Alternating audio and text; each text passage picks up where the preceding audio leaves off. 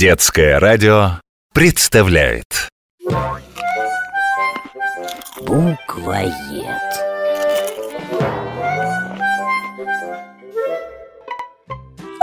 Лягушка!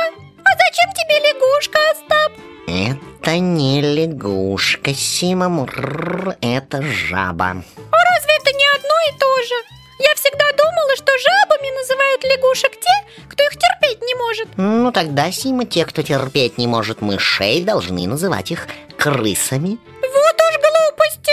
Крысы не мыши, а совершенно отдельный грызун Они крупнее и вообще у них много других отличий Пи! Вот и жабы, Сима, это совсем не ругательное название лягушек, а отдельное, самостоятельное семейство земноводных. Лягушки гладкие, скользкие и длинные. Жабы часто сухие, бородавчатые и коренастые. У многих лягушек есть зубы, а у жаб их нет. А еще жабы очень заботливые отцы. Есть виды жаб, у которых самец оборачивает икру вокруг своей лапки и сидит в ямке в земле, пока детеныши не будут готовы к вылуплению. Тогда он переносит их в водоем. Ой, какие молодцы! Их боюсь От них, говорят, вскакивают бородавки Еще одно заблуждение. Лягушки и жабы никакого отношения к бородавкам не имеют.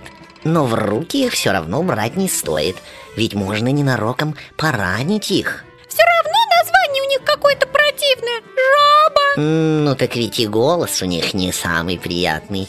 Ты ведь слышала, как они квакают? Слово «жаба» звукоподражательное. Правда, скорее всего, в древнерусском языке жабу называли «геба». А потом «ге» перешло в «ж», а «е» в «а». Вот и получилось «жаба». А эта жаба тебе зачем? Она что, у нас теперь жить будет? И я нашел ее в нашем библиотечном дворе Ее придавило упавшей веткой Мы ее подлечим, а когда она наберется сил, выпустим на волю Жабы очень полезные Они едят насекомых, которых человек считает вредителями Жуков, муравьев, клопов а жители некоторых узбекских селений верят, что жаба приносит счастье в семью. То есть пока у нас живет эта жаба, ты не будешь задавать мне уроков?